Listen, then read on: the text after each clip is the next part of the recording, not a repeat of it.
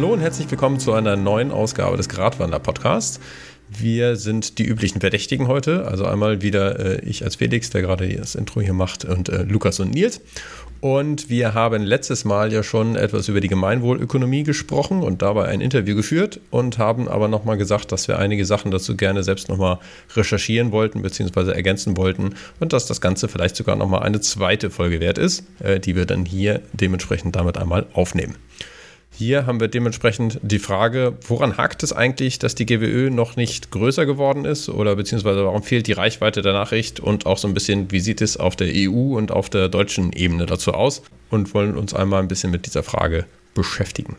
Aber bevor wir zu den Inhalten kommen, wenn wir jetzt kein Interview haben, wollen wir auch unsere üblichen neuen Punkte oder Agendapunkte einmal mit durchgehen. Das heißt persönliche What the fuck Momente und gute Nachrichten des Monats. Und dabei würde ich einfach gerne mal Nils das Wort erteilen. Äh, wie sieht es bei dir aus im letzten Monat?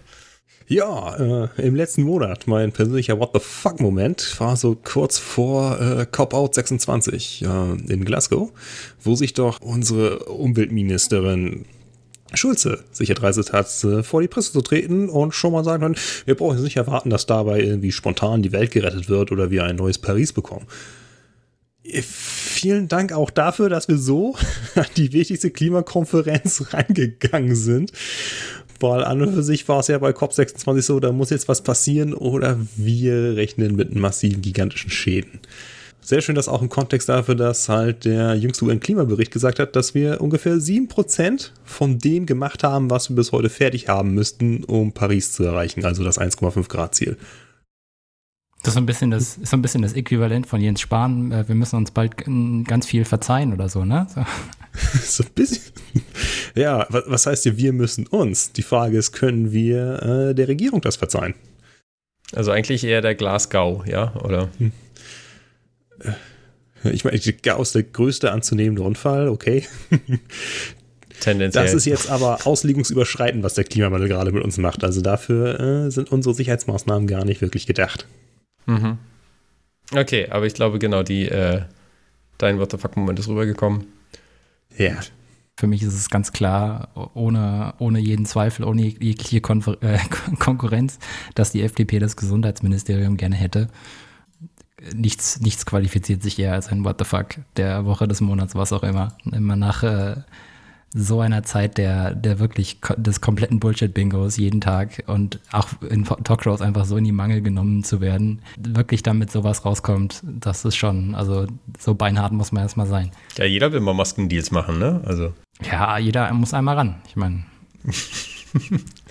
Genau, wenn wir schon bei Ministerien und Ämtern sind, irgendwie äh, mein What the fuck ist eher so, dass es äh, anscheinend ja im Energieministerium immer noch einige Klimawandelleugner gibt. Äh, und dementsprechend die Frage ist, wenn wir in Richtung Energieerzeugung und ähnliches gehen, äh, ist das, glaube ich, nicht so die beste Voraussetzung dafür, wo wir äh, eigentlich Politik drauf machen wollen, die sich etwas ändert. Aber wenn äh, dementsprechend im Ministerium zumindest an höheren Ebenen mit einer Wahl ein paar Leute ausgewechselt werden, dann besteht ja da vielleicht noch etwas mehr Hoffnung. Schauen wir mal. Auch zum Thema Hoffnung. Also ich hatte zumindest noch eine gute Nachricht, dass ich gelesen habe. Irgendwie das erste Flugzeug ist schon mit äh, 100% Speiseölresten geflogen. Zwar nicht günstiger oder besser für die Atmosphäre da oben, aber äh, zumindest ist es schon mal nicht direkt das Kerosin und dementsprechend äh, Treibstoffe, die aus äh, ja, tierischen Resten gewonnen werden. Riecht es dann die, demnächst überall nach Fritten oder was, was genau muss man da erwarten? Ich weiß es nicht. Also dann. Alles zusammengepanscht? Ich glaube, dann gehen die Chemtrail-Dinger jetzt irgendwie noch mal steiler, ne? weil da irgendwie mittlerweile dann gesagt wird, okay, dann äh, haben wir jetzt das, was in Chemtrails drin ist, ist dann bestimmt auch in unseren Fritten drin. Mal gucken, wie dann der Konsum sinkt oder steigt oder so. Gibt es dann äh, Börse vor 8 dann immer den, äh, den, die Tendenz des, des Speiseöl, internationalen Speiseölpreises? Ja, ja, genau. Vielleicht wird die Bordverpflegung wieder besser. Du kriegst ein paar frische Pommes und das alte Fett kippen sie dann direkt in den Tank. Auf jeden Fall.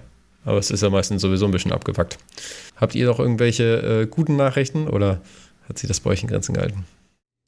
So, mein persönlicher Nachhaltigkeitsmoment war sehr persönlich. Also ich glaube, ich, ich glaube, ich werde nicht allen Leuten was komplett Neues davon erzählen, aber ich habe ja so letzten Monat das erste Mal Kontakt zu äh, Solavi bekommen, also solidarische Landwirtschaft. Mhm. äh, was ein ganz schönes Konzept ist. Das ist einfach so lokale Bauern, größtenteils auch Biobauern, denen gibt man so ein, ja, man wird quasi Anteilseigner bei dem Hof, aber kriegt die Rendite dann Gemüse ausgezahlt. Da gibt es so eine Art von, von selbst organisierten, selbstverwalteten Depots wo halt sich Leute das abholen können, die alle in der Nähe von dem Depot wohnen. Äh, wo die genau liegen, wird dann halt auch ausgemacht. Wenn du da neu einsteigst, dann wird das alles neu äh, geklärt. Und da wird das einfach hinterlegt, du holst es dir, äh, bist selber dafür verantwortlich, dass es stimmt, was du holst, beziehungsweise den anderen Depotleuten. Ist also insgesamt so eine Möglichkeit, so Biobauern zu unterstützen und so ein bisschen mehr äh, selbstverwaltet und autonom an die Sache ranzugehen. Hast dann eigentlich auch so in gewisser Weise Mitspracherecht, wie zumindest die Solavi-Sachen auf dem Hof gehandelt werden. War eigentlich ein sehr, sehr cooles Konzept. Nur schade, dass äh, die Solavi, mit der ich gesprochen hatte, einem irgendwie zwei Kilo Joghurt in, in der Woche andrehen wollte. Muss weg die Scheiße. Piep. Nee, aber ich, also hier ist das auch, hier ist das auch so krass beliebt, dass du keine, also hier ist das schon quasi Anfragestopp. Also hier sind, haben sie schon so viele Leute, dass es äh, mittlerweile sagen sie, brauchen nicht mehr ankommen. Äh, wir haben erstmal genug Leute und so. Also eher, dass, das, dass der Anstand zu krass ist. Ja, in Berlin haben sie das ja mittlerweile auch als äh, Supermarktkonzept, glaube ich, ne? wo du auch Mitglied sein kannst und dann kriegst du 20% günstigere Preise und so, äh, beziehungsweise kannst auch deinen Anteil, äh, deinen Beitrag bezahlen, gewissermaßen sowohl in Arbeitsstunden als auch in Geld. Also, dass du irgendwie, weiß nicht, beim Regale einräumen mithilfst oder sowas, äh, um dir dann 20% Rabatt zu verdienen. Und dann vielleicht auch mal separate Deals kriegst oder auch ein bisschen Mitspracherecht hast, weil es, glaube ich, auch so ein bisschen in Richtung Genossenschaft ging sogar. Ja, ist auf jeden Fall cool. Ist auch eine andere Art der Landwirtschaft, die halt auch ein bisschen, bisschen angenehmer ist. Ist auf jeden Fall besser für die Bauern, weil sie jetzt nicht die ganze Zeit sich von Edeka bescheißen lassen müssen und auf sehr viel Marketing verzichten. Ja, haben ja garantierte Abnahme, ne? Also. Ja, genau. Und man selber kann halt auch dann direkt auf den Hof, also man, man mhm. kann halt auch erwarten, dass man die einfach mal besuchen kann auf dem Hof und dann kann man sich angucken, ob das auch stimmt, was sie da von Bio und sowas erzählen. Mhm. Für den Konsumenten ist das auch schön. Yay. Eine weitere Vertrauensbasis. Man kennt die Typen halt persönlich dann, die Bauern. Ja, cool. Genau. Lukas, von dir noch irgendeine gute Nachricht? Oder? Ich habe, was äh, gute Nachrichten und Nachhaltigkeit angeht, einfach nichts zu bieten. Ich habe ich hab mir da wirklich den Kopf viel zu zerbrochen und äh, nachdem ich einfach gemerkt habe, dass das bei mir anscheinend ich Nachrichten einfach nicht so wahrnehme, äh, ich glaube, ich ein bisschen zu negativ eingestellt bin, dass mir die positiven Sachen einfach relativ schnell aus dem, aus dem, aus dem Backlog rausfliegen und ich mich nicht mehr daran erinnere. Äh, sei mal dahingestellt, ob das gut oder schlecht ist, aber äh, ich habe einfach aufgegeben. Äh, aufgegeben zu versuchen, mir was aus dem Rücken zu drücken, was das angeht. Ja gut, manchmal kann es ja auch eine Übung sein, die dann hilfreich ist dafür, dass du ja, äh, die positiven ja, Sachen ja. noch eher nochmal etwas wahrnimmst oder so. Ja, naja. Gibt auf sozialen Medien so Dinge, die heißen Just Good News oder sowas, aber kannst ja mal gucken. Ja, keine Ahnung. Also ich bin ja auf den sozialen Medien eigentlich nur in Twitter jetzt seit kurzer Zeit unterwegs und auch da ziehen mich irgendwie die, äh, die Shitstorms eher an. Und äh, ich, ich versuche mich dann auch eher rauszuziehen, aber es sind halt einfach irgendwie die Threads, die wo du die passive Aggressivität einfach sofort riechst. So nach der ersten Antwort, nach dem Tweet, es geht's einfach direkt los. Sie müssen wohl dies und das. Es ist ja wirklich erstaunlich heutzutage. Ja, Trolle, Trolle nicht füttern, bitte, ja. Also. Ja, und dann ist man doch recht schnell ermattet und dann hat man danach eigentlich nicht mehr groß Lust, nach, nach was Positivem zu suchen. War halt auch einfach unterhaltsamer, die ganzen, die Knechtschaft sich fetzen zu sehen. Okay. Ja, dann können wir ja gleich äh, auch mal hier in Medias Res gehen. Ähm, vielleicht ist nicht in den Shitstorm, aber ähm, einfach mal um die Frage, warum ist die GWÖ denn bisher nicht erfolgreicher? Dazu äh, hat Nils auch ein bisschen was an ähm, Meinung und Fakten zusammengesammelt. Ne? Ja, und der Shitstorm kommt dann, äh, nachdem wir hier fertig sind. Durch die Zuhörer. Nee, hoffentlich nicht. Genau, wir haben uns überlegt, warum, warum ist das Ganze bisher nicht erfolgreich. Was spricht denn dagegen? Also ich weiß nicht, ihr beide habt das bestimmt schon öfter mal erlebt und wahrscheinlich auch viele unserer Zuhörer, wenn man Leuten von sowas erzählt wie GWÖ oder auch nur etwas ähnlichem. Irgendeine Form von mehr kooperativer Gesellschaft oder etwas, was zusammen mal kollektiv aufgebaut ist und auf Zusammenarbeit basiert, dann hört man sehr oft, das kann gar nicht funktionieren, weil es entspricht ja gar nicht der menschlichen Natur. Also diese Idee von, die Menschen sind halt einfach so per se egoistisch, äh, nutzen alles aus, was sie vor sich finden, in kompletter Rücksichtslosigkeit. Also Menschen sind der pure Kapitalismus, ja? Ja, ich meine, die, die ökonomischen Ideen und die theoretische Grundlage des Kapitalismus basiert ja eigentlich auf der Annahme, ne, dass Menschen halt nur absolut nach ihrem eigenen Selbstwert, also in ihrem eigenen Selbstnutz handeln, zum reinen Selbstzweck. Hm. Und äh, dass wir das System so aufgebaut haben, dass es dann irgendwie stabil bleibt. Also im Großen und Ganzen, ne? das ist ja so alle zehn Jahre kommt mal eine Krise, werden wir ein paar Leute fettarm, äh, aber danach werden auch ein paar Banken wieder reich. Genau, und das war, das ist halt auch eine Grundannahme, dass das äh, Menschen inhärent äh, selbstsüchtig sind und nicht kooperativ. Ich könnte fast sagen, dass das so zur guten Erziehung dazu gehört. Ne? Also sobald man erwachsen wird, sollte man diese ganze Naivität mal ablegen, mal realistisch werden und sich damit abfinden, dass äh, jeder für sich so und man mit solchen weltverbessernden Maßnahmen, die ja sowieso nicht funktionieren, mal vorsichtig sein soll. Ja, aber jetzt stehst du denn zu dieser Meinung, oder?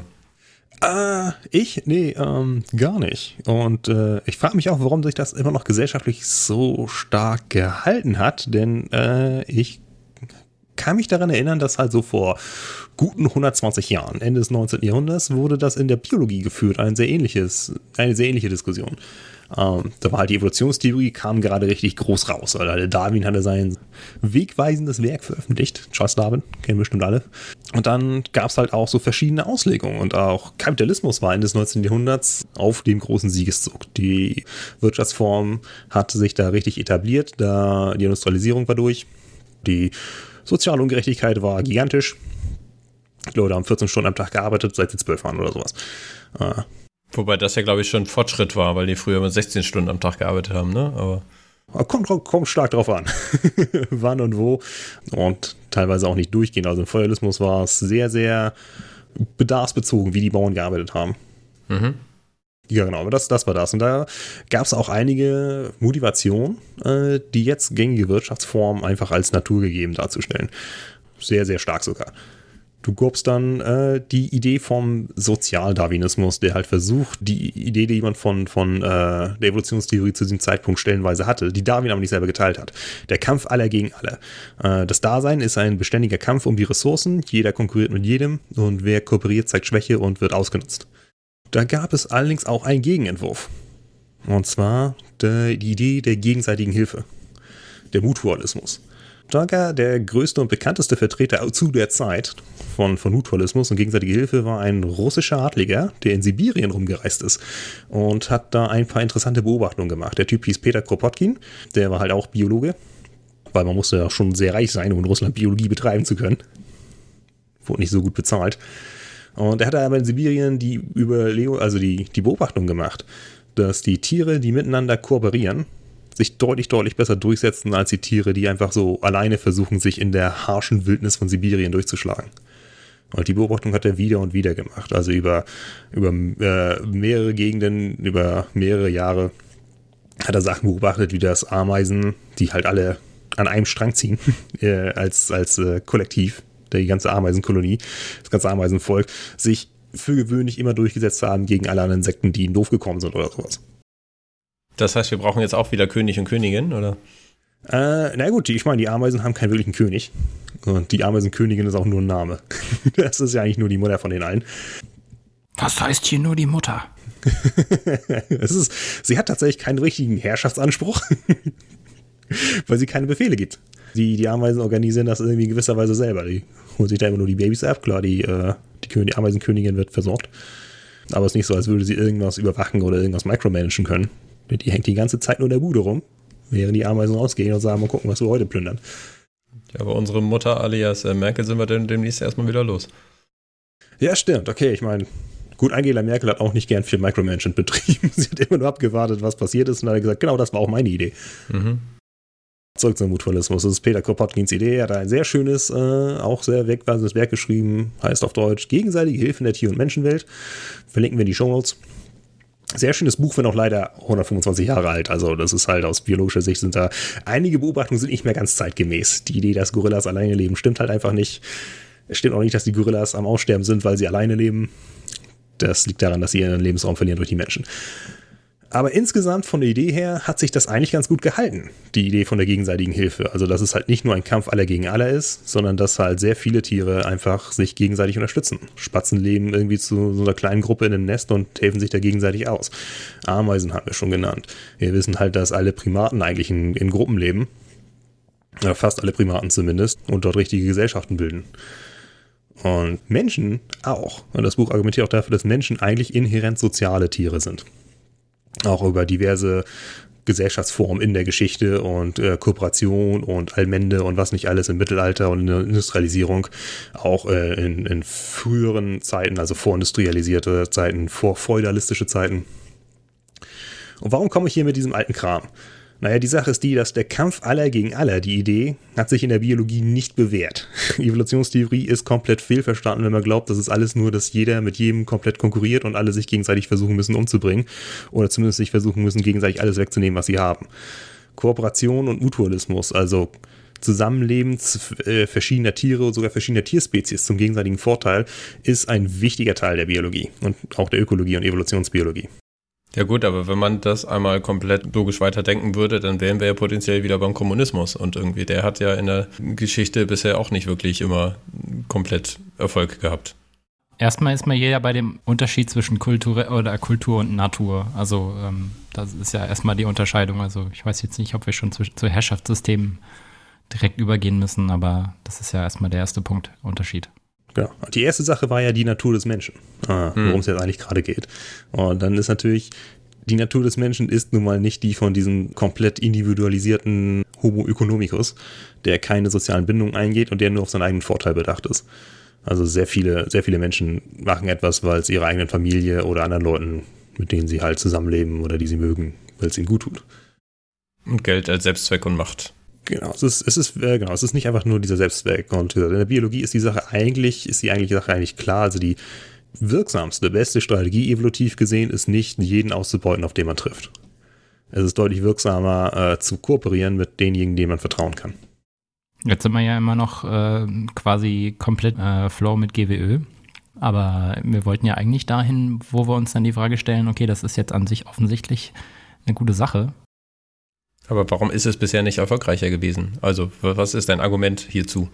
Genau, also ist, jetzt, jetzt ist natürlich die Sache, warum, warum erzähle ich das alles? Wir können zumindest die Sache ausschließen, dass es nicht der Natur des Menschen entspreche, so etwas zu haben wie GWÖ oder etwas ähnliches zu haben wie GWÖ.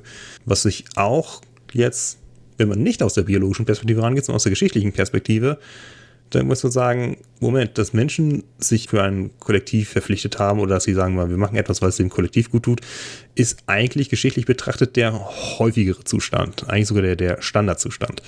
Das ist erst in den letzten paar hundert Jahren gewesen, dass diese starke Individualisierung aufgekommen ist. Und die ist tatsächlich auch noch nicht komplett global, hat sie sich nicht durchgesetzt. Also es gibt auch deutlich kollektivistische Gesellschaften als unsere jetzt. Im Interview kam halt auch das Beispiel China, was ich jetzt für kein besonders tolles Beispiel halte für eine kollektivistische Gesellschaft. Einfach weil, klar, da gibt es Leute, die halt sich selber zurückstellen, aber das passiert dann meistens zum Nutzen von einem bestimmten Individuum oder einer kleinen Gruppe von Individuen. Also China hat auch Milliardäre und hohe Parteifunktionäre, die die großen Nutznießer der Sache sind. Während man sich halt bei einer ordentlichen kollektiven oder kollektivistischen Gesellschaft eigentlich vorstellt, dass die Gesamtheit der Leute einen großen Vorteil davon hat. Ja, aber ich meine, das ist ja eher ein Zeichen dafür, dass, äh, also in China haben sie auch nicht zwingend immer Transparenz für alles, was ja auch ein Zeichen der Gemeinwohlökonomie ist.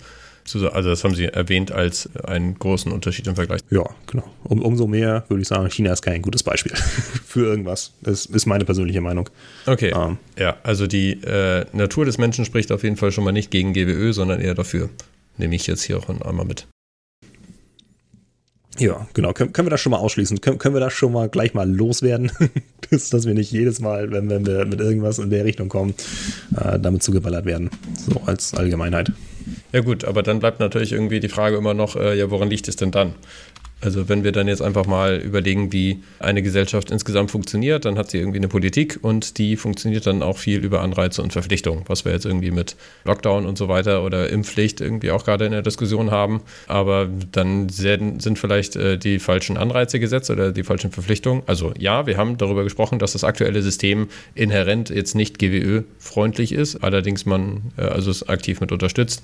Aber ist halt die Frage, äh, woran hängt es denn dann? Also Anreize und Verpflichtungen. Es gibt an verschiedenen Stellen oder zumindest nochmal die Kritik, dass die GWÖ irgendwie ja zu viel Regeln und Verpflichtungen hat, die ja eigentlich nicht zielführend sind, weil es mehr Freiheit braucht, damit man sich selbst entfalten kann oder ähnliches. Aber auch Felber, der das Konzept ja mitentwickelt hat, als einer sagt irgendwie, naja, also Märkte sind immer menschengemacht. Dementsprechend sind da eigentlich auch einiges an Regeln und Verpflichtungen nochmal mit drin. Und dementsprechend kann man sie auch ändern, wenn man will. Vor allem sind Märkte konstant reguliert. Ne? Also äh, das ist ja auch das, was, was dafür spricht. Wir müssten eigentlich gar nicht hier so ein komplettes Ding umwerfen und einen kompletten Neuanfang irgendwie hinlegen mit äh, viel mehr Regulation und sonst was, sondern wir haben ja gelernt, dass eben dieses Märkte regeln sich selbst kompletter Quatsch ist und wahrscheinlich veralteteres Wissen ist, als was Kropotkin vor 100 Schlag mich tot Jahren gesagt hat. Ähm, man müsste einfach mal die Regulierung entsprechend ändern und nicht nur an kleinen Stellschrauben, sondern wahrscheinlich einfach mal Grundindikatoren oder Grundmessarten, ähm, wie man, wie man ja, Wohlstand beispielsweise definiert. Ich meine, darüber haben wir auch gesprochen schon. Ja, dann muss man halt gucken, ne? was sind die Anreize und Verpflichtungen. Also wenn wir sagen, Märkte werden reguliert, es ist nicht was komplett Neues, wie gehen wir dann damit einmal um? Also wenn man will, dass Verpflichtungen irgendwie funktioniert und nicht einfach nur äh, ignoriert werden, sind schon irgendwie mit einer gewissen Gewalt äh, abgesichert sein, sag ich mal. Also dass das Potenzial für diese Durchsetzung da ist und man im Zweifelsfall auch mit bestraft wird. Anreize müssen grundsätzlich irgendwie auf Wirksamkeit und mögliche Nebeneffekte überprüft werden. Also wenn man sagt, äh, man will, dass eine Gesellschaft in eine gewisse Richtung geht, muss man gucken, dass sie nicht in eine völlig andere Richtung entwickelt. Auch wenn man die Intention oder die Ursache und Wirkung vielleicht falsch verstanden hat, wie das ja bei komplexen Systemen meistens so ist. Und ansonsten gibt es auch oft inhärente Ungerechtigkeiten bei finanziellen Anreizen. Also ich finde es immer noch schön, dass wir mittlerweile als Gesellschaft zum Beispiel schon fast komplett vom, oder sehr großen Teils vom Rauchen weggekommen sind und auch als früher gesagt wurde, irgendwie, ja, die äh, Restaurants und so weiter gehen alle zugrunde, wenn man sagt, da, da darf man nicht mehr rauchen. Das hat ja als solches auch nicht wirklich dem Abbruch getan, sondern ich würde mal sagen, denen geht es immer noch so gut wie vorher. Ja, Zigaretten ist halt eigentlich ein ziemlich gutes Beispiel dafür. Ist eigentlich auch mein Lieblingsbeispiel, wenn es darum geht, ob man halt etwas mit Anreizen und Verpflichtungen versucht, in die Gesellschaft zu etablieren oder die Gesellschaft zu verändern. Die liberale Idee ist dann natürlich immer die, ne? wir werden die Leuten das Rauchen nicht verbieten, das ist unfreiheitlich, aber wir machen die Zigaretten einfach teurer und dann hören die Leute auf, weil sie sagen, das lohnt sich nicht. Ist eigentlich auch besser, weil die Geschichte der Prohibition in den USA und halt die gewaltsame Drogenbekämpfung eigentlich überall in der westlichen Welt hat gezeigt, dass man wenn man sowas verbietet, also Genussmittel verbietet, dann schafft man eigentlich nur einen Schwarzmarkt und das schützt ja niemand, also es nützt niemanden außer der Mafia. Die macht dann natürlich erstmal richtig Reibach damit. Und so ein bisschen was mit auf Anreizen auf die Zigaretten hat ja auch wirklich den Zigarettenkonsum insgesamt eigentlich gesenkt. Ja, nach, nach, nach der Logik, äh, Logik, wenn das Ab, äh, Ausstoßen von irgendwelchen Abgasen äh, besteuert werden sollte oder höher besteuert werden sollte, dann sind wir direkt schon bei den CO2-Zertifikaten. Gewisserweise schon, ja. Bei den Zigaretten ist natürlich da ist ja immer so eine Sache, Anreize können halt auch irgendwelche komischen Nebenwirkungen haben. Also in Frankreich hatten sie die Zigarettensteuern erhöht und haben festgestellt, dass die meisten Leute weniger geraucht haben, aber die armen Leute mehr. Einfach weil sie sonst nichts hatten, weil sie sich mit ihrem Einkommen leisten konnten. Und sie wurden dann, jetzt wo die Zigaretten teurer wurden, mehr unter mehr Stress gesetzt. Der, dazu brauchen sie dann allerdings Nikotin, um das zu bekämpfen. Denn ausgehen war nicht. nicht, wenn man kein Geld hat. Und das ist halt eine Sache, die, die halt auch zu diesen inhärenten Ungerechtigkeiten spielt. Und das betrifft dann leider auch ein bisschen die GWÖ. Also es ist nicht so, dass die Firmen jetzt irgendwie mehr Zigaretten anschaffen müssen, weil ihre Buchhalter zu sehr gestresst sind. Ganz so eins zu eins kann man es nicht nehmen.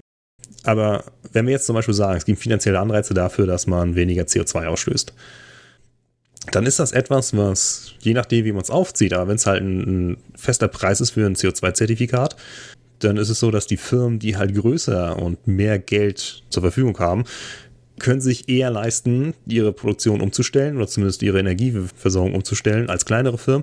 Oder sie können sich auch mehr leisten zu sagen, ach, was schert das? Die Umstellung kostet mehr als der Geldverlust, durch indem wir einfach CO2 weiter ausstoßen. Ja gut, aber wir haben ja überlegt, dass wir CO2, äh, also zumindest auch bei den Grünen war die Idee da, ein Klimageld oder die Klimadividende mitzumachen, was dann dementsprechend wieder an jeden gleich ausgeschüttet wird, sodass vor allem die ärmeren Haushalte davon überproportional profitieren. Also wo dementsprechend dieser Effekt von, ich kann mir Sachen nicht mehr leisten, wie zum Beispiel den Flug irgendwo hin nicht so stark passiert, wie auf einmal wird es einfach nur teurer gemacht und ich habe nichts davon, um das Ganze mit zu verbieten. Oh ja, natürlich. Also es ist nicht so, als wäre das System irgendwie insgesamt, also es wäre die Idee, die Herangehensweise insgesamt Nonsens oder sowas, aber genau solche Sachen muss man sich dann überlegen, wie so ein klares Bürgergeld. Wenn man es geschickt macht, weißt du, man macht halt einfach CO2-Ausstoß wird besteuert, aber es gibt halt so eine Ausschüttung, die direkt ist, dann ist es ja im Grunde genommen ähnlich wie eine Umverteilung von den Leuten, die viel CO2 verbrauchen, zu den Leuten, die wenig CO2 verbrauchen, was auch bedeutet von den Reichen zu den Armen. Das ist ja alles ganz gut, aber das sind alles Überlegungen, die man dabei auch noch treffen muss. Ja gut, aber zum, wieder zum, zum Thema GWÖ. Also äh, ich sehe jetzt, dass es eigentlich einigermaßen einfach gehalten ist für kleinere Firmen. Also als es eine andere Diskussionsreihe gab, wo eine von Retail mit dabei war, die äh, schon GWÖ zertifiziert ist in der Firma, die haben gesagt, die haben, haben, brauchten jetzt auch nur, also es hat einmal 2000 Euro oder so gekostet. Also wenn einem das ein bisschen was wert ist, im Business-Kontext sind Ausgaben ja immer mal ein bisschen äh, anders in Relation zu setzen als private Ausgaben, dann kommt man da eigentlich auch schnell hin, dass man sagt, okay, das kann sich doch eigentlich jeder leisten. Also das sehe ich jetzt noch nicht als Argument, dass GWÖ sich in diesem Kontext noch nicht durchgesetzt hat, weil es zu teuer ist irgendwie in der, in der Zertifizierung oder so. Ja, war auf jeden Fall nicht als, als alleiniges Ding, aber ist natürlich eine Sache bei Anreizen, die man beachten sollte. Genau, aber wenn wir dann halt bei Anreizen und Verpflichtungen sind, also ich sehe, dass äh, da dementsprechend auch viel auf EU-Ebene spielt, ähm, wenn es halt in Deutschland schon mal nicht auf Staatenebene spielt, also auf nationaler Ebene, weil die bisherige Bundesregierung daran nicht wirklich ein Interesse hatte. Und deswegen ist halt die Frage, was geht auf der EU-Ebene eigentlich gerade dazu ab? So, und dann haben wir, glaube ich, schon mal ein bisschen angerissen, dass es gerade eine Debatte gibt auf äh, EU-Ebene, wie neue Reporting- oder äh, Berichtspflicht-Guidelines aussehen sollen. Und dabei ist aber eine, also auf der einen Seite kommt die Kommission, die darüber entscheiden soll, viel aus dem finanziellen Hintergrund, also eigentlich noch nicht mal von Energie und Nachhaltigkeit und ähnlichem. Und auch das, was sie jetzt gerade bisher ausgearbeitet hat, würde jetzt einigermaßen kurzfristig beschlossen werden. Ab 23 müsste das Ganze wirken, aber anstatt 0, 0,1 äh, Prozent oder 0,01 Prozent der Firmen wären dann auf einmal 0,025 oder sowas. Also ist es immer noch ein insignifikanter Anteil der Firmen, die dadurch betroffen wären, die dann auf einmal in diese neue Berichtspflicht kommen müssen. So, ich sehe natürlich auch, dass wenn man auf EU-Ebene und ähnlichem mit aktiv ist und man sagt, okay, Sachen müssen erstmal langsam anfangen, wenn man sagt, wir wollen Sachen sichtbar machen, sollen die erstmal langsam sich dafür ein System etablieren, bis man das dann Stück für Stück auf andere Leute mit ausrollen kann. Aber insgesamt ist einfach das Gefühl, es ist zu langsam und irgendwie in dieser Konstellation dann auch nochmal mit zu wenig. Also wenn wir da in unserer Generation noch was bewirken wollen, dann ist aber eigentlich was ganz anderes notwendig. Ich kann mich noch gut dran erinnern, Interview, als äh, Gerd gesagt hatte, ich weiß, ihr seid ja sehr ungeduldig, äh, meint er uns, vielleicht unsere ganze Generation, vielleicht auch uns drei. Aber natürlich sind wir da ungeduldig, denn ähm, wir haben nicht mehr allzu lange. Die Deadline äh, ist 2030 und das ist schon ein bisschen optimistisch gesetzt nach dem, was jetzt so rausgekommen ist, nach den jüngsten Schätzungen aus dem letzten Weltklimabericht. Also 1,5 Grad sollten schon sein und nicht 2, ne? Also.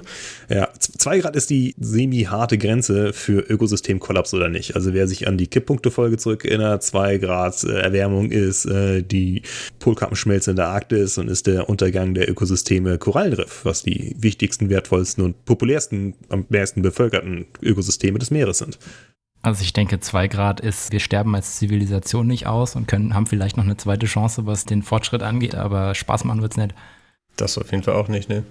Also zwei Grad ist schon Nahrungsmittelrationierung. Kommt dann schon so langsam, wird eine realistische Option, was man machen muss, um äh, Massenunruhen zu verhindern. Ich habe gerade nochmal übrigens nachgeguckt. Es waren bisher 11.000 äh, Firmen, die von einer äh, Berichtspflicht äh, betroffen wären und in Zukunft wären dann 50.000.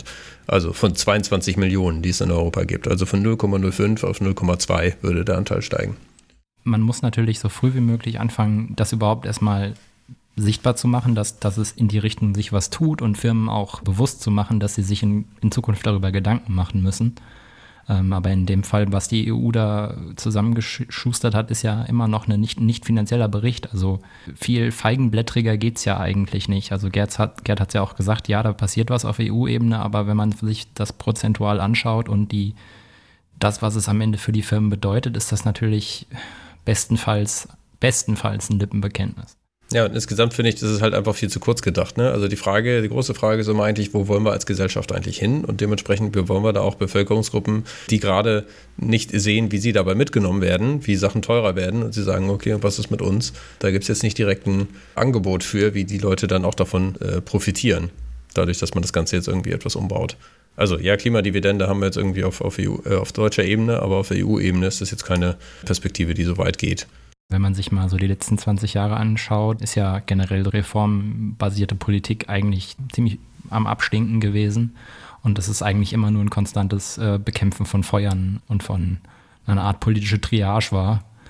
Äh, und das haben natürlich solche Reformen und, und Grundsatzsachen immer hinten runterfallen bei, bei, bei den aktuellen politischen Mehrheiten, die wir haben. Und im EU-Parlament sieht es ja ähnlich aus. Da sind wir auch bei deutlich über 50 Prozent neoliberal, konservativ-liberalen und äh, auf jeden Fall einer sehr schwachen progressiven Anteil und von der EU-Ebene, es kommt etwas.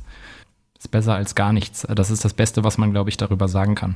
Ja, aber es ist halt auch viel äh, an Gegenwind da. Also, wo du gerade sagst, Feuer löschen und so weiter, dass die, äh, dass Ungarn und Polen irgendwie nicht abspringen, ist ja einer der größeren Punkte dabei. Und wenn man allein sieht, irgendwie, wie viel Energiegewinnung in Polen immer noch direkt aus Kohle gemacht wird und wo die dann dementsprechend sagen, wir wollen aber einiges an Geld dafür haben oder so spät zum Club dazu gekommen, dass sie jetzt äh, sehr viel stärker von solchen Sachen betroffen sind als andere Länder.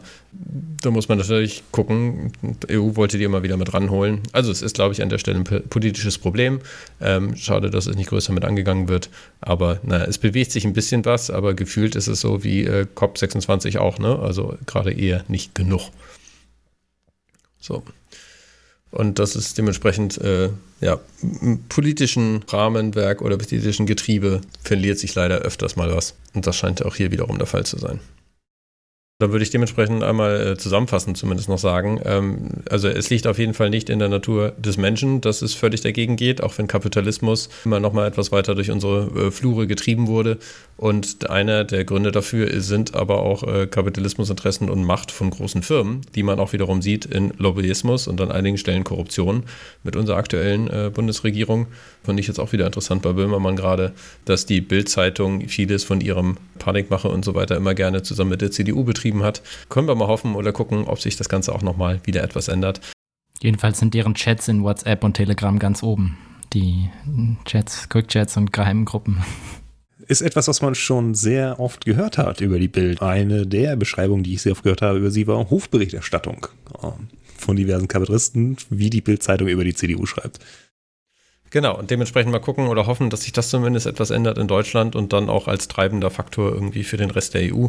Auch äh, wenn, glaube ich, von der Leyen irgendwie nicht ganz so schnell da oben weg ist, aber schauen wir mal. Also insgesamt ist es für mich immer eine Frage von, von Vision oder Perspektiven, wie man damit eigentlich umgeht oder wo man eigentlich als Gesellschaft hin will. Das fehlt uns immer noch etwas. Und etwas, wo man aber schon etwas mehr eine Ahnung hatte, welche Richtung es gehen soll, wären die Sustainable Development Goals die sind ja irgendwann entstanden aus den Millennium Development Goals, also wo man gesagt hat, bis zum Jahr 2000 sollen wir die und diese Sachen mit erreicht haben. Ähm, wenn man jetzt 2021 anguckt, sind wir natürlich immer noch nicht da. Es bleibt immer noch eine Ambition, aber dabei gibt es viele Sachen, die versucht werden sollen mit zu erreichen. Und auch wenn verschiedene Organisationen ähnliches auf der Welt langsam anfangen, sich daran zu orientieren, sieht man in einer Grafik, die man jetzt auch als Kapitelbild dann nochmal mit eingeblendet bekommt, dass die äh, GWÖ leider auch nicht so viel davon mit abdeckt. Also ein bisschen was ähm, oder beziehungsweise äh, ja, nicht so viel mit Überschneidung hat, aber diese, also der Punkt von, von Transparenz und Mitentscheidung, also in was für einer Gesellschaft wollen wir eigentlich in der, in der Arbeitwelt und so weiter mitleben, ist äh, da ein bisschen unterrepräsentiert. Genau, aber dann ist auch noch mit die Frage, wie wird das Ganze eigentlich von, von Kommunen und ähnlichem mit angegangen? Also ja, einzelne Firmen können gucken, dass sie ihre Firma so mit umstrukturieren, dass sie die Gemeinwohlökonomie mit angehen. Aber unser Interviewpartner hat es ja auch letztes Mal schon gesagt, dass kommunale Unternehmen eigentlich sehr gut in diese Richtung passen, weil sie schon viel von diesem Denken mit drin haben. Was man allerdings dann eher auf äh, kommunaler Ebene sieht, wie Amsterdam und zum Beispiel, ist, dass sie sich an einer der sogenannten Donutökonomie orientieren, die etwas weitreichender ist als die die GWÖ, allerdings eher so im Sinne von, in welchen planetaren oder Ressourcengrenzen können wir uns eigentlich mit bewegen. Und da gibt es ein Minimum, wo man sagt, kein Teil der Bevölkerung sollte unter ein gewisses Level fallen. Und es gibt ein Maximum, wo man sagt, äh, wenn sämtliche Leute so agieren, dann ist es auf jeden Fall für die, für die Welt als solches und vor allem für die ökologische Umgebung zu viel. Und daran orientieren die sich und sagen dementsprechend, äh, dass sie schon, also zum Beispiel Amsterdam, die ja von einem Klimawandel und einer von einer Meeresspiegelerhöhung wahrscheinlich sehr äh, betroffen wären im Vergleich zu anderen. Die haben mit äh, Kate Worth, die das Ganze mitentwickelt hat als Modell, angefangen ähm, zu sagen, sie wollen auf Solarkraft und Windkraft den Strom mit umstellen und gucken eigentlich auch, wie sie klimaneutrale Häuser bauen und dementsprechend nehmen sie da viel soziale Aspekte auch mit rein und halt nicht nur ökologische, weil sie auch dabei verstanden haben, dass die ganzen Sachen jeweils mit zusammenhängen. Es gibt auch andere Städte wie Kopenhagen, Philadelphia und Portland, Oregon, die an der Einführung am Donut-Prinzip oder am Donut-Modell jeweils nochmal mit orientiert sind. Dazu gerne auch nochmal weitere Links in den Show Notes. Und ich sehe halt einfach, das ist eine Möglichkeit, wenn man sagt, GWÖ sollte man auf einer Firmenebene mit durchführen, dann ist das das, wo man äh, sagen kann, meine eigene Stadt oder Kommune möchte ich auch so verändern, dass sie zum ökologischen Fußabdruck äh, nochmal mit beiträgt. Dann ist wahrscheinlich die Donutökonomie das eher, womit man die Leute überzeugen kann oder überführen will. Und dann für einzelne Firmen ist wieder der äh, die Gemeinwohlökonomie das Mittel der Wahl. Wenn ich jetzt zu einer Stadt wie der, wo ich wohne, hingehen würde und denen was von Donutökonomie und äh, Beispielen wie Amsterdam, Kopenhagen und äh, Portland vorlege, dass die mich mir wahrscheinlich sagen, ja, kenne ich, aber da müsste man erstmal mordsmäßig Geld reinstecken. Also ist wahrscheinlich erstmal ein ähm, Startkapital nötig, um, um das ins, in, in Gang zu treten. Stimmt das? Also es ist an der Stelle nicht, dass man sagt, man muss jetzt auf einmal äh, ewig viel massiv umbauen. Also auch Amsterdam hat gesagt, sie haben vielleicht verschiedene Aspekte, die sie in Bildung und ähnliches mit, äh, mit anfangen. Aber es geht darum, die zukünftigen Investitionen schon mal in eine andere äh, Richtung zu lenken und dass man einfach merkt, wenn wir unsere Statistiken haben, woran merken, dass wir erfolgreich sind oder nicht und die wir als äh, Grundlage für Steuerung nehmen, dass wir die einfach etwas mit ändern. Also ein fließender Übergang mit einem konstanten Modellprojekt.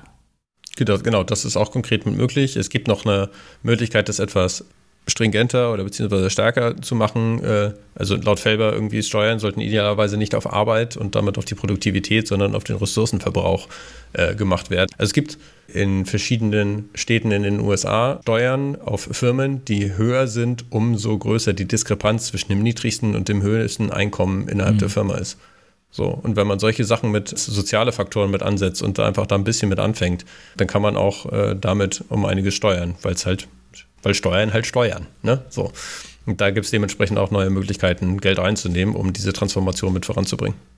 Bei dem Thema Geld sollte man auch nicht vergessen, dass sehr viele ähm, Umstellungen auf Nachhaltigkeit zwar am Anfang ein bisschen Geld kosten, aber irgendwann amortisiert sich das sehr, sehr stark. Also ich weiß noch von vor zehn Jahren oder mehr, habe ich äh, von der Studie mitbekommen, dass die Umstellung auf Elektrobusse, die mit so einer Wasserstoff-Brennstoffzelle im Dach betrieben werden, dass sie sich nach sieben Jahren gerechnet hätten und ab diesem Zeitpunkt macht man Reibach, also als Kommune mit, mit dem Bus, einfach weil er dann im Betrieb weniger kostet. Dann hat man die Anschaffungskosten raus und ab dann spart man nur noch Geld. Und so ist es bei sehr, sehr vielen Sachen. So ist es bei sehr, sehr vielen Investitionen. Es ist halt für gewöhnlich immer günstiger, einen Schaden zu verhindern, als ihn hinterher zu reparieren. Das trifft halt auch auf Gesellschaften zu. Es ist tatsächlich günstiger, ähm, Sozialarbeiter einzustellen oder so, so ein Jugendfreizeitzentrum in einen Brennpunkt zu stellen, als danach die Polizisten zu bezahlen, um die Jugendlichen festzunehmen, nachdem sie kriminell geworden sind, und dann die Richter zu bezahlen, damit die die verknacken. Und Richter arbeiten ja jetzt nicht für wenig Geld. Ne? Also wenn du mit weniger als 50 Euro pro Stunde kommst, lachen sie dich aus dann mussten ja noch die Gefängnisse bauen und die Gefängniswerte einstellen und was nicht alles und der ökonomische Schaden, weil die im Gefängnis rumsitzen, statt zu arbeiten und so weiter und so fort. Also bei der Geldfrage ist natürlich die Sache, man muss am Anfang irgendwie ein bisschen Kapital ran schaffen, aber das ist eine Investition. Und da glaube ich, kommt auch so ein bisschen diese Schuldenangst rein, die so ein bisschen in der, in der politischen Kultur dieses Landes Fuß gefasst hat und sich richtig festgesetzt hat die Idee, dass man jetzt auf keinen Fall Schulden äh, machen sollte, sondern lieber in Zukunft die Kosten tragen sollte, die höher sind als die Schulden, die man zurückzahlen müsste. Die Kohle schwarze Null, ja? So ein bisschen die, ja. Genau, weil ich meine, das, das kostet ja viel, viel mehr, als, als die Schulden uns jemals gefressen hätten. Also das auf jeden Fall richtig hart, aber ich glaube, da ist halt auch so ein bisschen der Unterschied zwischen, vielleicht lehne ich mich da weit aus dem Fenster, aber vielleicht ist das so ein bisschen der Unterschied zwischen, ähm, wenn Juristen Politik machen und wenn Wissenschaftler Politik machen, weil für die Juristen entsteht, ist dieser Schaden ja noch nicht existent, auf den man dann sozusagen im Vorfeld schon reagieren muss. Hm. Und man muss sich sozusagen erstmal nur auf die Zahlen verlassen. Und ich meine, da äh, Karlsruhe Urteil, Klima, äh, äh Klimaurteil, hat das ja jetzt erstmal wirklich geändert. Also, dass ähm, Generationen, die es noch nicht gibt, politisch vertreten werden müssen oder ähm, anerkannt werden müssen, dass, dass, dass da ein Schaden entsteht für die.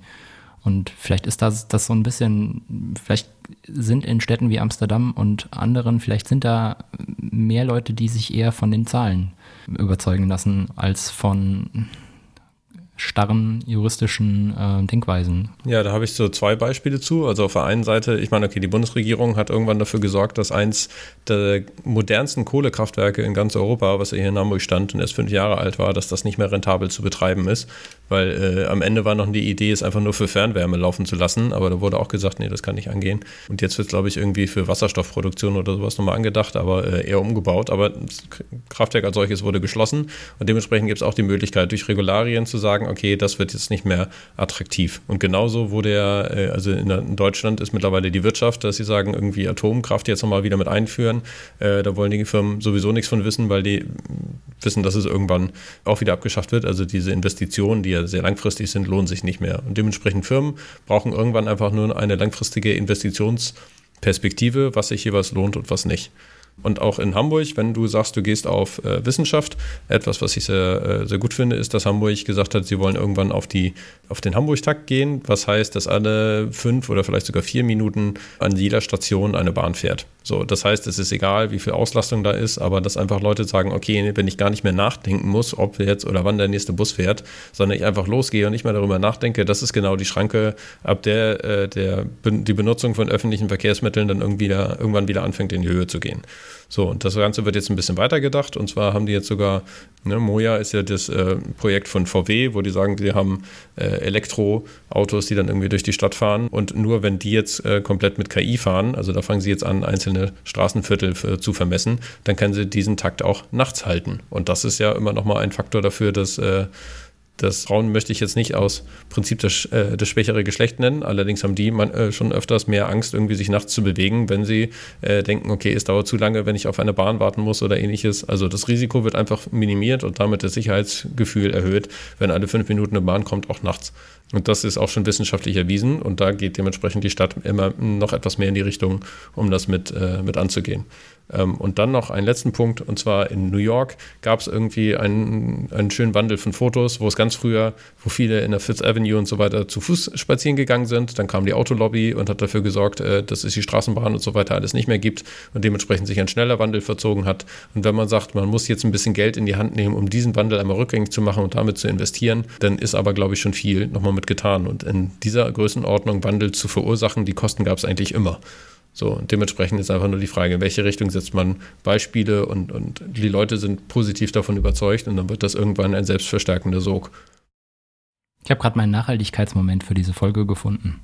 Ja. Äh, natürlich Metageschwafel auf ganz hoher Ebene, aber vielleicht haben wir tatsächlich hier so einen Punkt, wo, ähm, und das sieht man ja auch aus der Wirtschaft, kommt die, den Impuls, dass äh, vielleicht denken die tatsächlich langfristiger als die Politik. Also vielleicht mhm. aus reinem Selbstzweck äh, haben sie es jetzt gecheckt. Also natürlich nicht aus Nächstenliebe und aus äh, Blümchen, Luft und Liebe, aber ähm, vielleicht aus reinem Selbstzweck kommt da ja tatsächlich jetzt ein bisschen mehr raus als, äh, als aus der, dem typischen Legislaturperiodendenken. Ja, weil sie halt einfach langfristiger agieren müssen. Ich fand es jetzt irgendwie so interessant, äh, ich weiß gar nicht mehr, in welchem Podcast ich das gehört habe, dass Jens Spahn irgendwie auch nur in Schlagzeilen denkt und dementsprechend irgendwie immer nur kurzfristig orientiert ist und einfach gar kein langfristiges Interesse hat, irgendwas zu machen. Da die Empfehlung an das neue Parabelritter-Video äh, äh, zu Jens Spahn. Das macht Spaß. Also nein. Definitiv nicht. Dieser Mann ist, ein, äh, ist die Definition des Selbstzwecks. Ja, Spaß ist nicht das Wort mit SPA, das mir einfällt, äh, wenn ich an Jens Spahn denke. Genau, aber dementsprechend, also ähm, die Politik oder die bisherige Politik war sehr viel nur auf Eigennutz bedacht. Vielleicht ändert sich das mal ein bisschen. Mal gucken, wie das mit der FDP sich ergibt. Aber äh, zurückkommend auf, wie du deine eigene Stadt mit überzeugen kannst. Es gibt genug Beispiele, wo verschiedene Städte dadurch jeweils einen größeren Gemeinwohlnutzen gehabt haben, dass sie solche Konzepte mit umgesetzt haben. Also auch Barcelona schon mit den Superblocks, wo innerhalb von einem Block dürfen keine Autos fahren, nur immer draußen umherum. Ähm, und dadurch ist die Lebensqualität gestiegen. Also ich glaube, Fahrradwege in sämtlichen Städten in Europa geradezu. Also verschiedene solche Aspekte sind äh, zu beobachten. Allerdings gibt es leider immer noch in der Straßenverkehrsordnung, wenn man Fahrradweg baut, muss man immer mindestens begründen, dass der Verkehr dadurch nicht äh, dauerhaft ge gestört oder geschädigt wird. Solche Sachen in der Straßenverkehrsordnung sollten auf nationaler Ebene immer nochmal verändert werden. Und da kann vielleicht eine Kommune etwas weniger machen oder einfach sagen, okay, diesen Aspekt betrachten wir jetzt einfach mal als abgehandelt äh, und legen es einfach ein bisschen anders aus. Ich finde es aber sehr interessant, äh, dass du gerade, als du gerade angesprochen hattest, dass die Lebensqualität in der Stadt insgesamt gestiegen ist, ähm, was gemeinwohlorientiertes Handeln betrifft. Da merkt man auch, dass eigentlich ist das. Also es ist nicht mal so, als müssten wir unseren Selbstzweck dafür irgendwie hinten anstellen. Wir müssten nur unsere Rücksichtslosigkeit loswerden, denn wir haben eigentlich auch alle was davon, wenn die Lebensqualität in der Stadt insgesamt steigt. Oder wenn wir tatsächlich auch äh, in 20 Jahren noch eine gute Nahrungsversorgung haben. Also hier gilt es ein bisschen wie jetzt sagen wir mal bei pandemiebekämpfenden Maßnahmen und Fremdschutz ist auch Eigenschutz in dem Fall oder Gemeinwohl ist auch Eigenwohl. Man hat es halt geschafft, man hat es halt geschafft, den Fokus weg von, von Progressivität hin zu moralischen, moralischem Geschwafel zu lenken. Ja, natürlich geht es dabei, das Leben für alle besser zu machen, mehr oder weniger. Ja gut, und wenn das irgendwann selbst überzeugend ist und auch für die äh, Schwächten in unserer Gesellschaft irgendwie mit der Faktor ist, dann haben wir die aber auch irgendwann davon überzeugt, da einmal mitzugehen. Aber das ist, glaube ich, noch die große Überzeugungsarbeit, die wir zumindest auf gesellschaftlicher Ebene brauchen, dass das erstrebenswert ist und sämtliche Leute sagen, ja, da sehe ich auch meine Zukunft drin und damit wird es auch für mich besser. Und Leute nicht nur die Möglichkeit oder die, den Verzicht von irgendwelchen Sachen sehen, wo sie das Gefühl haben, dass sie ein schlechteres Leben dadurch haben. Ja, ist also insgesamt eher mehr eine Form davon, wie die Sache wahrgenommen wird. Bisher wird Nachhaltigkeit ja auch immer nur in der Gesellschaft wahrgenommen, als worauf müssen wir alles verzichten, damit das hinhaut. Wirklich als an, äh, wie viel besser ist es, sollten wir es gebacken kriegen, gemeinwohlorientiert zu handeln. Weniger, weniger Imperativ und mehr Konjunktiv. Also, was wäre, wenn und nicht, äh, das, müß, das müssen wir damit. So. Aber ich glaube, man muss die Leute auch nochmal abholen. Mir fällt da gerade eine andere Studie dazu ein, die gesagt hat, bei den 16- bis 29-Jährigen, ähm, also ne, die Jugend kann sich äh, sagt, das Ganze sollte nachhaltiger sein und irgendwie weniger CO2-Ausstoß und so weiter. Aber 60 Prozent der äh, 16- bis 29-Jährigen sind äh, regelmäßig mit dem Auto unterwegs und können nicht äh, sich vorstellen, davon umzusteigen oder irgendwie da äh, vom Auto runterzukommen. Also eigentlich müsste ja die Bewegung gehen, weniger in Richtung nur Elektroautos, sondern eigentlich mehr in Richtung äh, öffentlicher Nahverkehr, der auch funktioniert. Das kann es ja erst, wenn man es wirklich, also das kann es ja erst, wenn man, wenn man die Möglichkeit hat, ne? Also dass es nicht vorstellbar ist für viele, kann ich echt nachvollziehen. Also ähm, es ist teilweise echt ein derber Krampf, wenn man jetzt nicht in der Großstadt wohnt weiß nicht, da ist die, geht die Umfrage vielleicht ein bisschen nicht weit genug, aber lass uns nicht zu, zu krass da jetzt noch abschweifen. Nö, ich würde an der Stelle einfach nochmal mit zusammenfassen. Ich glaube, das äh, Verständnis davon, was jeweils die Sachen für Vorteile für unsere Gesellschaft erbringen können und das ist dementsprechend, dass, wie es für uns alle erstrebenswert ist, in diese Richtung zu gehen, ist noch nicht äh, so weit durchgekommen und dementsprechend, äh, also ein Teil der Bevölkerung ist mittlerweile bei veganem und irgendwie dadurch CO2 reduziertem Essen vielleicht mal da, äh, mit dabei, aber in anderen Bereichen noch nicht so überzeugt, dass es für Firmen ständig ein wirkliches Argument wäre, nicht nur Greenwashing zu betreiben, sondern wirklich ihr eigenes Modell so weit zu ändern, dass äh, GWÖ nachgefragt wird.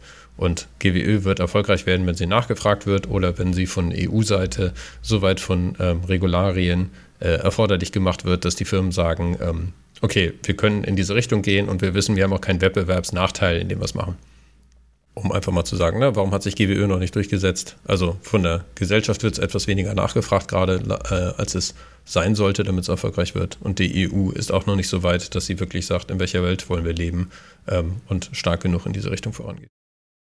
Ja, das ist vielleicht immer noch in gewisser Weise ein Kommunikationsproblem, was wir haben. Jedes Zusammenarbeitsproblem ist hauptsächlich ein, äh, ein Kommunikationsproblem und in einer Gesellschaft dementsprechend wahrscheinlich so. Ja, dann haben wir noch ein paar kleinere Punkte höchstens oder Fragen, ähm, auf die man nochmal mit eingehen könnte. Und zwar, wie viel Nachhaltigkeit lässt die Marktwirtschaft als solches eigentlich zu? Wir hatten ja schon mal die Frage von grünem Wachstum, ja oder nein. Hier ist eigentlich ein, ein etwas interessantes, etwas warnlos ausgedrückt, aber es gibt einen seltsamen Mechanismus, den wir hier in diesem Endkapitalismus so immer öfter und öfter beobachten können. Und der heißt äh, im Englischen Recuperation. Ich weiß gar nicht, ob da ein guter deutscher Begriff für gibt. Und zwar ist das diese seltsame Sache, dass halt eigentlich sämtliche kritischen Ausdrucksweisen, kritische Lebensentwürfe und Kritik allgemein ähm, am kapitalistischen, am kapitalistischen Modell vom Kapitalismus quasi aufgegriffen und dann vermarktet werden. Also ist bestimmt schon mal vielen Leuten aufgefallen, dass halt, äh, keine Ahnung, große, größere, erfolgreichere Filme, die etwas über das Wirtschaftssystem zu sagen haben, sehr erfolgreich sind, im Hollywood-Studiosystem landen und dann äh, auch nichts weiter machen als eine Menge Reibach für die Studioproduzenten äh, und selber nicht viel äh, neu, neues Bewusstsein in der Gesellschaft geschaffen haben. Und bei der GWÖ ist das, muss man ganz ehrlich sagen, muss man sich der Gefahr auch bewusst sein. Sollte man zumindest von Anfang an angucken. Äh, einfach weil GWÖ, wir haben es ja auch schon im Interview ein bisschen, äh, ja, ein bisschen, ein bisschen drastischer ausgedrückt. Im Grunde ist es im Moment ein Marketinginstrument. Und wie man halt, wenn man sich mit Kapitalismuskritik beschäftigt, landet man auch irgendwann stolpern, dann irgendwann über den Satz, alles solide zerschmilzt zu PR. Da sollte man ein bisschen aufpassen, dass man nicht plötzlich einfach nur eine weitere Form von Marketing wird. Denn auch jetzt sieht man, dass sehr, sehr viele Firmen Nachhaltigkeit als neues Werbeinstrument, Werbemittel entdeckt haben und äh, sich über Nachhaltigkeit auf die Fahnen schreiben, ob es stimmt oder nicht. Also sämtliche Ideen werden irgendwann vom System aufgegriffen und dann entweder als Kapitalismus, als Kommunikationsbotschaft wieder nur vermarktet oder irgendwann so weich gekocht oder zumindest, äh, ne, wenn man sagt, wir haben da jetzt Fortschritte gemacht, dass irgendwann die Gesellschaft sagt, dann haben wir jetzt ja schon genug gemacht und irgendwie die härteren Forderungen werden dann irgendwie mit abgewiegelt im Sinne von, äh, wir haben uns doch schon bewegt. Wobei das natürlich jetzt harte Kritik, also wir wollen das jetzt nicht direkt auf, auf die GWÖ draufbinden, aber rein vom Konzept her Ja, genau. Das, den, den, den Effekt, den sollte man nicht ignorieren. Das heißt natürlich nicht, dass man aufgeben sollte oder das GWÖ nichts bringt, sondern das ist halt etwas, was man beachten sollte. Vielleicht kann man es diesmal vorhersehen, gegen Maßnahmen treffen.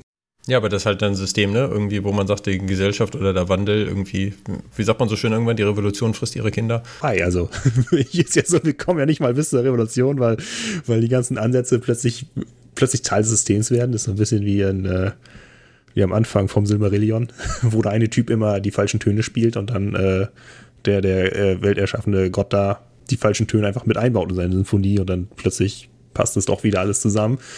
Nur in diesem Fall geht es nicht um die Erschaffung der Welt, sondern um die Haltung eines Wirtschaftssystems, das unsere Ökosysteme zerstört. Ja, jedes System ist hauptsächlich erstmal selbst erhalten. Ne? Und ähm, ich glaube auch in, also auch in der systemischen Ausbildung hat man das und dementsprechend ist dann damit die Aussage, okay, wenn sich Sachen verändern, ähm, das System versucht erstmal den Status quo zu erhalten, äh, auch der Mensch versucht erstmal seine Gewohnheiten zu erhalten und das mit zu verändern kostet Energie. Da muss man dementsprechend mindestens einmal am Ball bleiben.